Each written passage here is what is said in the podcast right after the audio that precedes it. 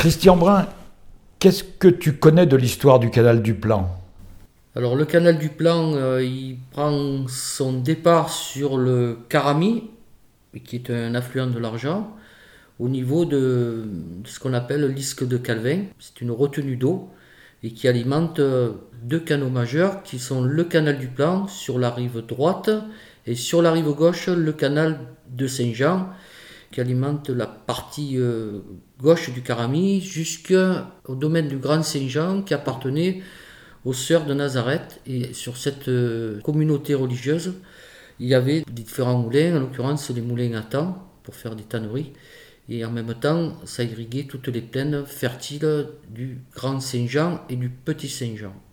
Sur la rive gauche et sur la rive droite, le canal dit du Plan alimentait euh, tous les moulins communs de la ville de Brugnoles, qui se situe euh, sur la place dite des Trois Moulins, puisque la ville de Brugnoles elle était euh, alimentée en eau, encore par le Carami et le deuxième cours d'eau, c'est le Val de Camps, qui se rejoignent au niveau de la campagne de dite campagne Fauchier, sur la partie haute, qui se rejoignent et qui alimentent encore une fois toutes les terres fertiles de la ville de Brugnoles savoir que la ville de Brugnoles, ça a été un palais comtal, puisqu'on est sur euh, une cité, une cité médiévale, et on a eu un palais des comtes de Provence, donc on avait tout le palais comtal, et bien sûr tout ce que ça représentait en termes de richesse grâce à l'hydraulique et sa plaine fertile.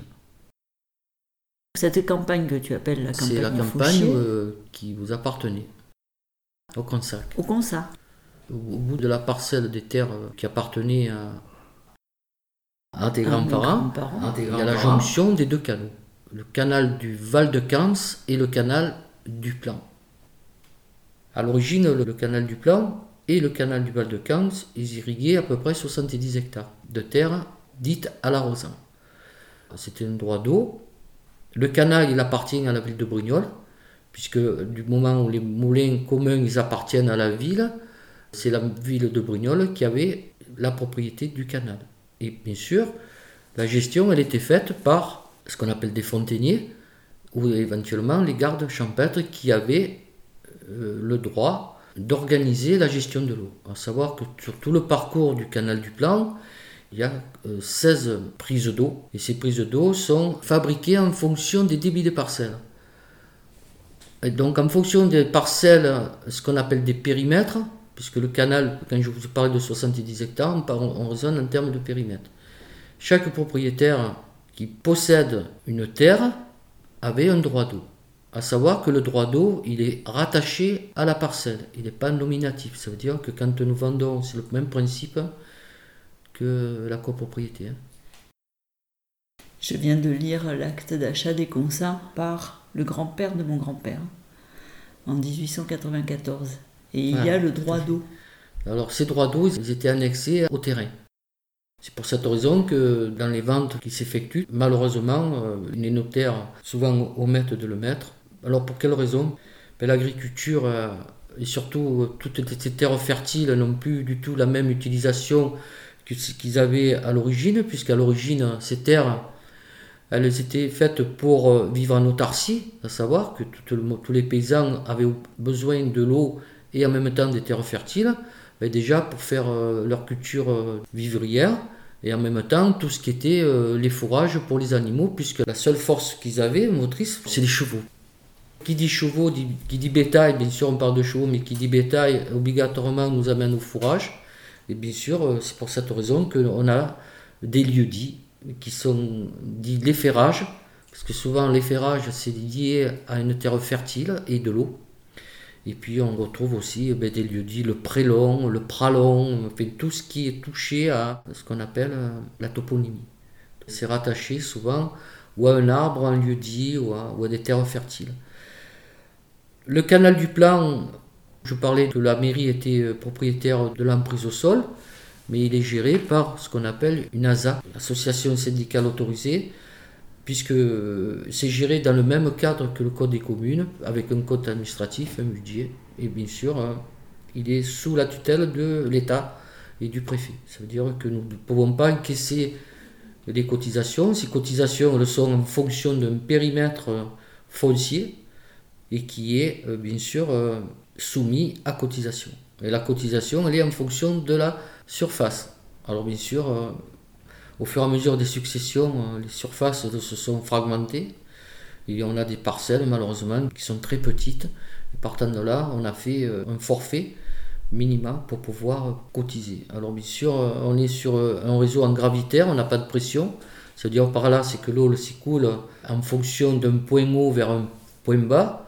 Savoir que le canal du Plan, il a un parcours quand même de presque de 6 km sans pompage, donc ça veut dire que quand même il y a une ingénierie hydraulique euh, très judicieuse, puisqu'il a fallu traverser ben, toute la plaine de Brugnoles pour finir sur la route de Vence, et au passage, bien sûr, il a alimenté euh, différents moulins, puisqu'on parle de moulins à temps, la tannerie, on parlera de moulins hydrauliques pour le blé, et on parlera bien sûr des moulins à huile, puisque la seule énergie motrice, c'était l'eau. Voilà. Et dans d'autres pays qui n'avaient pas d'eau, juste une parenthèse, on appelait ça des moulins à sang. les moulins à sang, c'est quand l'énergie elle est fabriquée soit par des hommes, soit par des bêtes. Dans le vieux village de Brugnoles, il y avait un moulin à huile, mais c'était un moulin à sang. il n'y avait pas d'eau, donc du coup, du moment où il n'y a pas d'hydraulique, on met, une bête ou on met, euh, malheureusement, des fois, on, a utilisé des personnes pour. Euh, mais bon, on, était sur une autre démarche euh, populaire. Ce canal, il est géré par une NASA avec un président.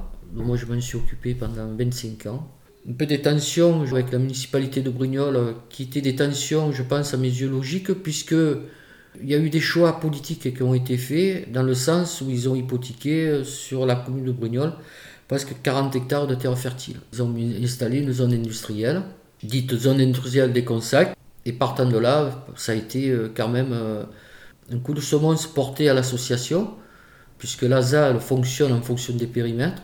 La commune, bien sûr, en hypothéquant les terres pour installer de l'industrie, euh, il est évident qu'on a perdu euh, les cotisations, puisque les cotisations sont pour rata des périmètres. Plus de périmètres, plus de surface, plus de surface, plus de cotisations et bien sûr plus de budget. Le président qui a conservé des documents, ça a été M. Fauchier. Augustin Fauchier, il a été président aussi de cet ASA. Puis après, euh, que j'ai connu, mais j'étais très jeune, et, et puis après, ça a été M. Marius Barbier qui a repris le flambeau. Puis après, euh, M. Brun Christian, puis maintenant l'actuel président, c'est M. Christian Bourli. La complexité de cet ASA, c'est qu'une partie elle est en zone agricole et une partie en zone urbaine. Puisque le canal, comme euh, je l'ai précisé tout à l'heure, il traverse la commune de Brignoles.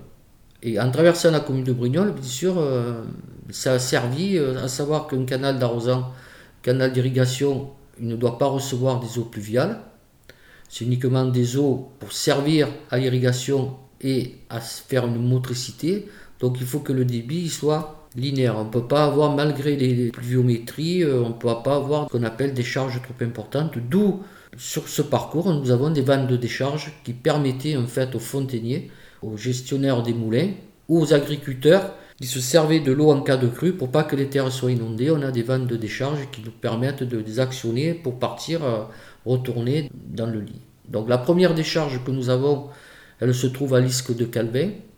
Enfin, une isque, c'est une zone d'épandage en cas de crue, avec la capacité, de, en cas de crue, d'avoir une grande zone d'épandage qui permettait que la ville s'inonde pas. Voilà, donc ils ont posé ça sur cette isque, qui appartenait apparemment à un dénommé M. Calvin. Pour la petite histoire, euh, savoir que tout ce que je peux euh, dire et savoir, je l'ai aussi appris par transmission, mais on a eu quand même un personnage euh, vous savez que les eaux en Provence a toujours été une source de conflit. Qui parle d'eau, bien sûr, parle de conflit. On a eu des gens qui nous l'ont fait voir à travers le cinéma, hein, Marcel Pagnol.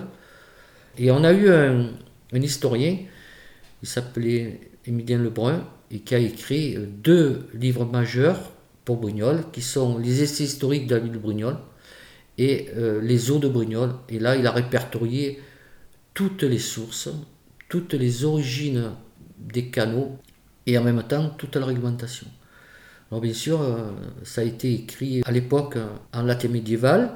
Il y a eu des folios gardés à... On, a, des traces, bien sûr. L'abbaye Saint-Victor à Marseille, puisque Brugnoles était rattaché au clergé de Marseille. Et là, on a tous des folios Juste pour la petite histoire, euh, par rapport euh, à l'importance de ce canal et les tensions que nous avons eues avec la commune de Brignoles, je vous le répète, quand ils nous ont pris 60 hectares, la mairie, ils en ont pris une grosse partie, je crois que c'est il nous reste 16 ou 17 hectares. Et bien sûr, on a perdu toutes nos cotisations. Ça a été fait à l'entendement. C'était M. Augustin Fauchier, mais qui était très proche du maire de l'époque. Ça a été des entendements d'homme à homme.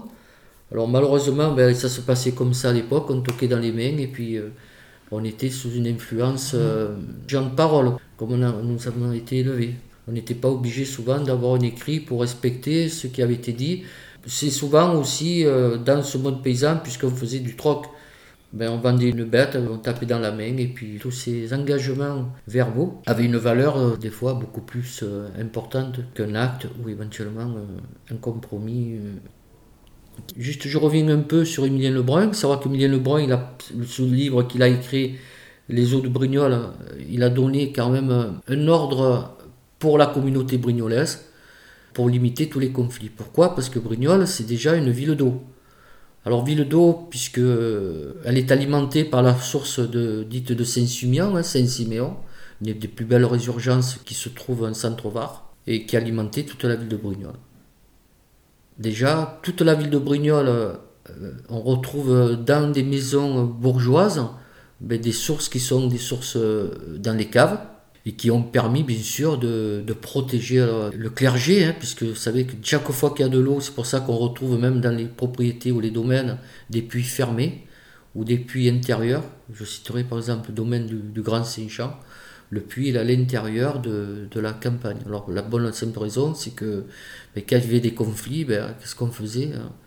On essayait de tuer les gens ou de les empoisonner.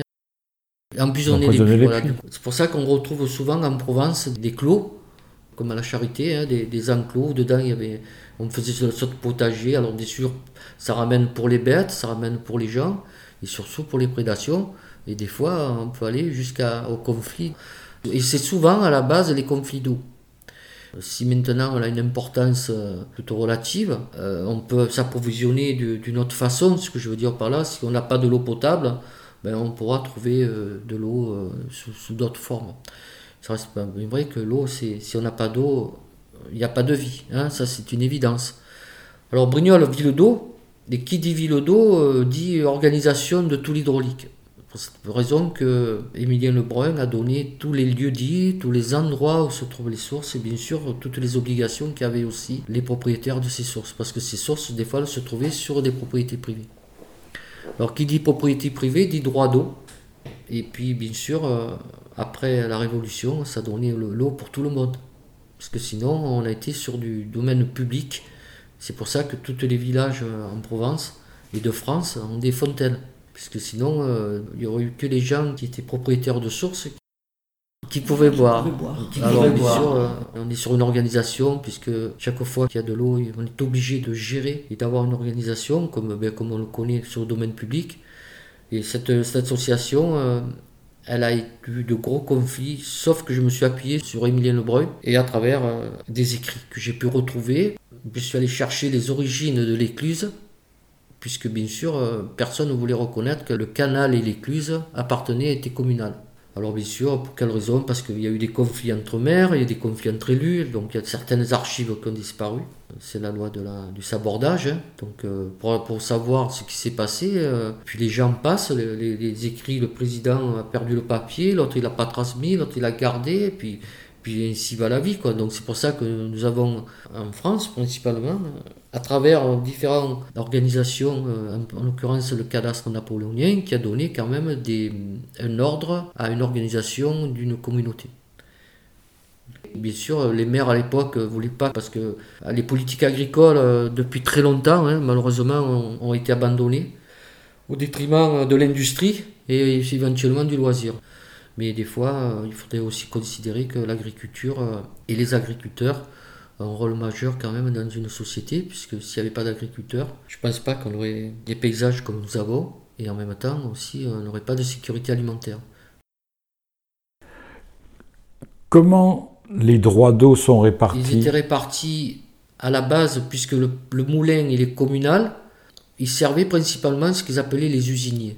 Les usiniers, ça veut dire c'est tous les gens qui faisaient tourner les usines avec la force motrice. Et nous, les paysans, on avait droit le samedi et le dimanche et les jours chômés. Dans la semaine, on ne pouvait pas s'en servir. Nous avons par exemple la place des Trois Moulins. C'est la place qui se trouve à côté de la rue d'Entraigues. Et là, on a un exutoire qui part de la place des Trois Moulins et qui va se jeter euh, à l'endroit où il y a la passerelle et qui retombe sur une écluse. Le long du Carami, il y avait trois écluses majeures. La première, elle est sous le pont euh, Notre-Dame. Elle est encore là.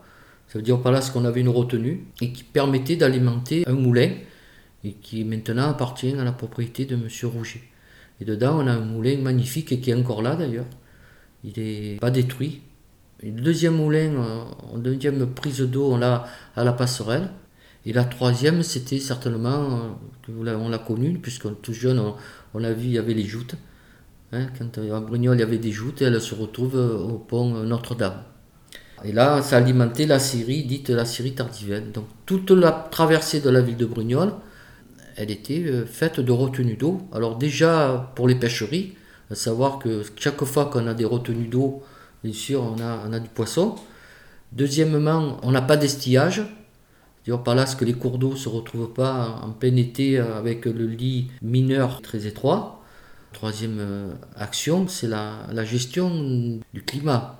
C'est-à-dire par là, que dès qu'on a des charges en eau dans une traversée de village, c'est apaisant en fait. Les gens pouvaient venir le soir prendre le frais et ça crée une, dynamique, euh, une hygrométrie dans l'air. Peut-être euh, c'est aussi des souvenirs d'enfance. Une grosse partie de ma vie s'est passée au Consac. Donc moi je suis né auprès de ces deux cours d'eau, hein, du Val de Camps et du Carami. Et donc je peux certifier que l'été au bord de l'eau, c'est très paisible et agréable dans le sens où on est euh, baigné par cette hygrométrie. Voilà. Du coup, on a des températures qui sont beaucoup plus fraîches que ce qu'on peut en voir en milieu urbain. Hein. Ça, c'est indiscutable. Hein. Quand la force électrique est arrivée, on s'est servi d'une autre énergie pour pouvoir utiliser tous ces moulins, toutes ces usines, hein, puisque on ira à 15, par exemple, c'était la chapellerie qui tournait avec l'hydraulique. Donc, en fonction des spécialités, je dirais, on a donné ce nom d'usinier. Chaque martelière, elle est répertoriée, elle est nominative. Ça veut dire que on part de la 1 jusqu'à la 14. Et chaque fois, en fonction du périmètre à irriguer, il y a un temps qui est donné. Les parcelles ont été identifiées d'après Napoléon.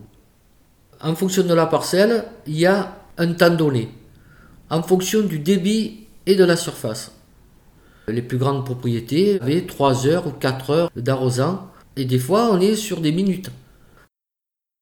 Tu veux savoir combien avaient les concerts En 1894, 11h08 minutes à partir de 5h25 de l'après-midi, le samedi après-midi. Et ça, ça se transmettait par acte notarié? Eh C'est sur l'acte. C'est ce qui donnait une valeur, euh, pas uniquement la valeur foncière, mais aussi la notoriété du propriétaire. En fonction des terres dites à l'arrosant. Parce que souvent, les terres dites à l'arrosant, ce sont des terres fertiles et des terres où on a organisé le gravitaire. On a, une planimétrie et une pente d'une précision remarquable. Si on prend par exemple toute la terre, euh, les consacs, on est sur des pentes euh, qui peuvent être de 1 cm ou 2 cm pour 10 mètres. Alors bien sûr, plus on a de grandes parcelles, plus on a de gros débits et plus on a des fractionnements. À partir d'une certaine largeur et d'une certaine longueur, le gravitaire euh, n'arrive plus à arroser. Donc c'est là que les anciens ont été très subtils. C'est que par exemple pour la plaine des Consac, on a quatre plateaux majeurs. Premier plateau sur le bord de la rivière, deuxième plateau que j'appellerai la campagne Fauchier, troisième plateau, nous avons maintenant le silo à blé, et puis il y avait encore un troisième plateau, et chaque fois on est sur des longueurs d'à peu près 100 mètres, entre 100 et centimètres. Et chaque fois que nous avons ces plateaux, chaque fois nous avons un ruisseau. Et on, a encore pareil, on a une sectorisation qui est interbattue avec des dimensions aussi euh, adaptées en fonction de la longueur et de la surface. Parce que le fond du canal, c'est de la terre battue. de la terre battue, mais comme l'eau du Carami, elle est chargée de calcaire qui se fixe sur la partie basse, ou c'est l'ingénierie qui est juste fabuleuse. Sur la partie basse, ils savaient que le calcaire allait se déposer. Sur à peu près 30-40 cm, ils ont mis deux rangs de pierre pour pas que les terres s'écroulent. Et en même temps, ils ont mis une emprise au sol de 3 mètres pour le curage et le faucardement. Alors ce qu'ils appellent le faucardement, à l'époque, ils fauchaient à la faux, donc euh, ça s'appelle le faucardage. Ils coupaient toute l'herbe qui sortait et du coup il fallait qu'ils aient une possibilité de passage pour pas mener à des conflits avec les riverains. Donc euh, cet entretien, il était fait euh, ben, par la commune, hein, puisque c'était la commune qui était principalement prioritaire pour les moulins. Il fallait bien sûr faire de la farine pour pouvoir alimenter la population.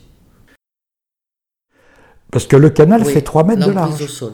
Quand on parle de 3 mètres, euh, c'est pas 3 mètres de cours d'eau. Hein. Ça comprend pour certains endroits 1 mètre et après on a sur les terres ce qu'on appelle pour le curage parce qu'au fur et à mesure que le temps est passé, on a des dépôts, des charges de limon sans base. Et du coup, euh, on est obligé tous les ans ou tous les deux ans, en principe on coupe les eaux à la Saint-Michel, des dates précises qui nous donnent en fait une organisation pour pouvoir curer le canal. Puis souvent, on les laissait euh, tout l'hiver sans eau. Alors maintenant, on pourrait aussi le faire, sauf que ces canaux, en fait, servent de réserve pour la multiplication des alevins, des truites, parce que dedans, il y a une vie qui s'est mise. Maintenant, ils appellent ça des couloirs verts. Donc, il y a une vie qui s'installe avec une faune et une flore, et, du coup, ça devient intéressant pour l'environnement de conserver cette hydraulique. Alors, bien sûr, euh, ça devient compliqué. Et c'est toujours la municipalité qui est chargée de l'entretien ou c'est vous? La commune, elle est propriétaire du canal et de ses réseaux. Par contre, la gestion, elle est faite par cet hasard. Avec un budget qui est très difficile à gérer, puisqu'on a été frappé par la loi sur l'eau de 2004 sur l'environnement et sur les ressources naturelles.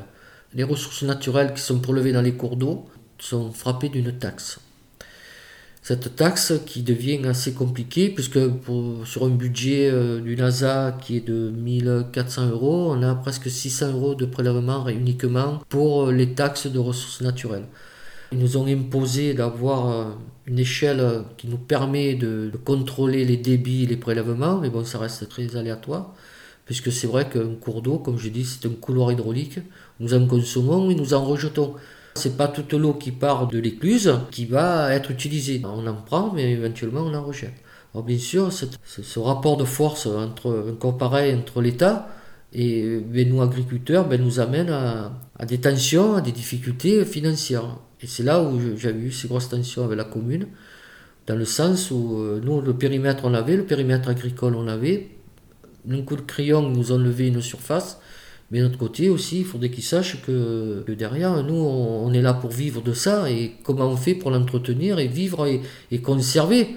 Puisque euh, tant qu'on euh, a un peu un budget pour pouvoir l'entretenir et puis, puis on met la main à la pâte, tout ça, on est, on est tous, euh, malgré des fois nos divergences qui sont des, des divergences de, voisinage ou comme on peut avoir dans, dans toute forme de collectivité, mais quand on sonne le clairon pour dire voilà, faut qu'on aille nettoyer le canal, euh, tout le monde euh, à peu près euh, participe. Alors bien sûr, il y a toujours à l'intérieur de, ça, moi je m'en sers peu, vous êtes les gros propriétaires, c'est vous qui en avez le plus, enfin c'est toujours le même débat d'une hiérarchie sociale.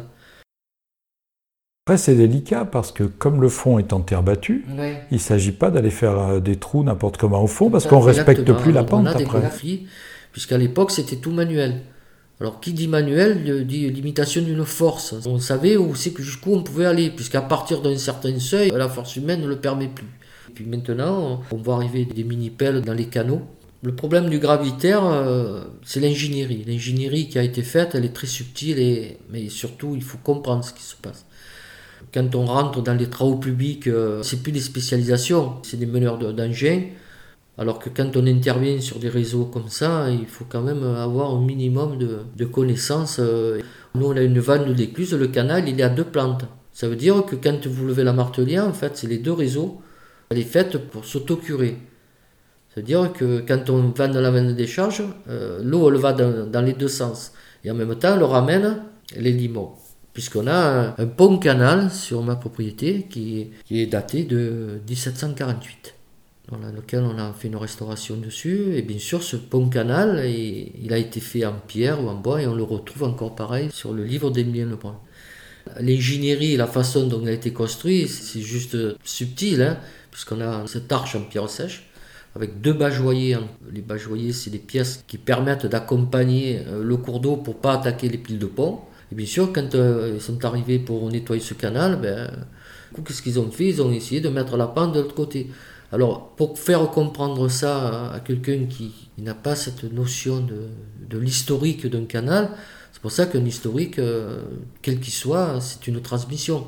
Alors, bien sûr, quand on transmet de génération en génération, et puis nous, on a été euh, élevés par des gens qui avaient un sens profond de la connaissance de l'hydraulique.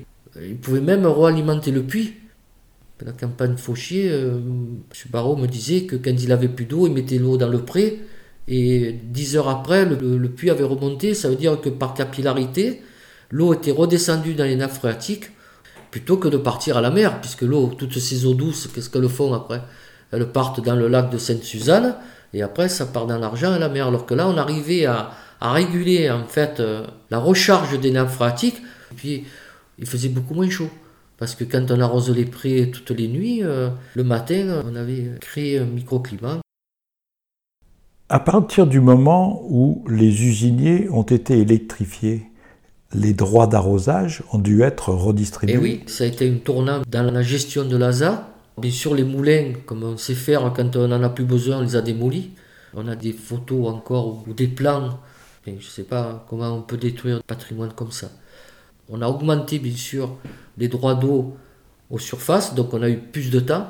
Jusqu'au jour où les cultures ont changé, puisque on a eu les bonnes années de la viticulture, et toutes ces surfaces dites de, terre à l'arrosant sont venues des, terres plantées en vigne. Alors euh, là, ça a été un grand débat, puisqu'il y a beaucoup de gens qui ont dit Mais ouais, mais moi, ce canal, euh, je m'en sers plus puisque j'ai planté des vignes.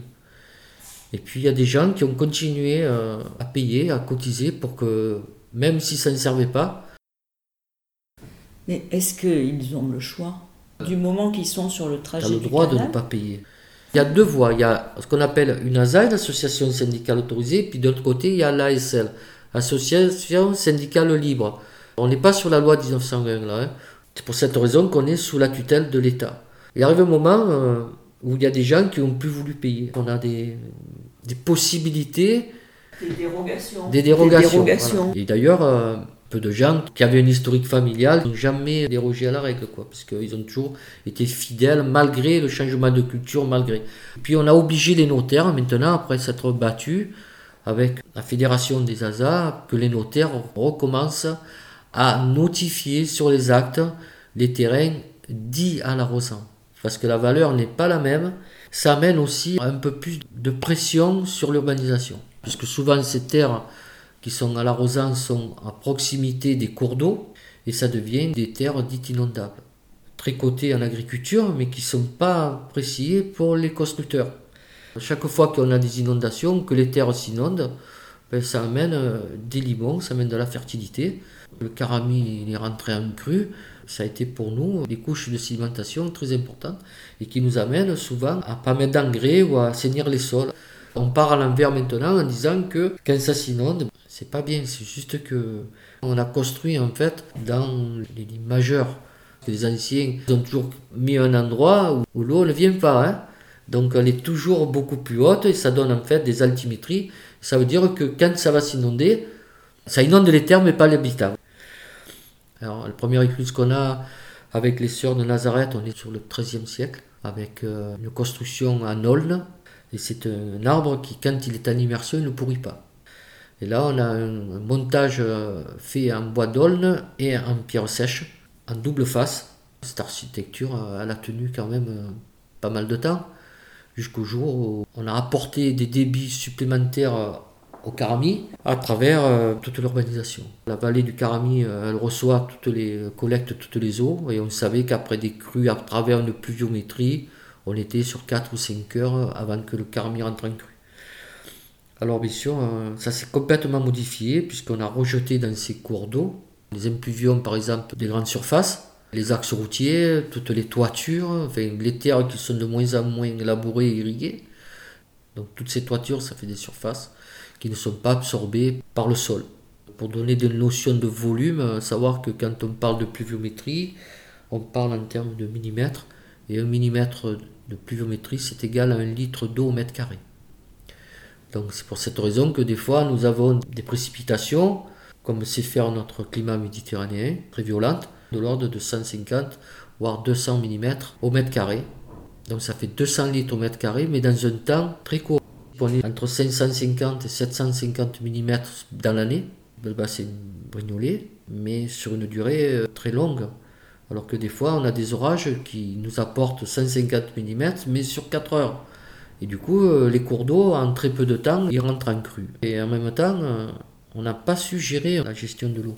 On attend avec impatience euh, l'organisation, puisque les organisations des cours d'eau, normalement, c'était communal. C'est-à-dire par là, chaque commune avait droit à l'entretien, l'obligation de l'entretien. Alors que maintenant, on est parti sur des bassins. C'est-à-dire par là, ce qu'on est parti plus uniquement sur des segments à travers des communes, on est parti sur tout un parcours. Donc du coup, le Carami sera euh, entretenu sur tout le parcours et c'est toutes les communes qui participeront à cet entretien.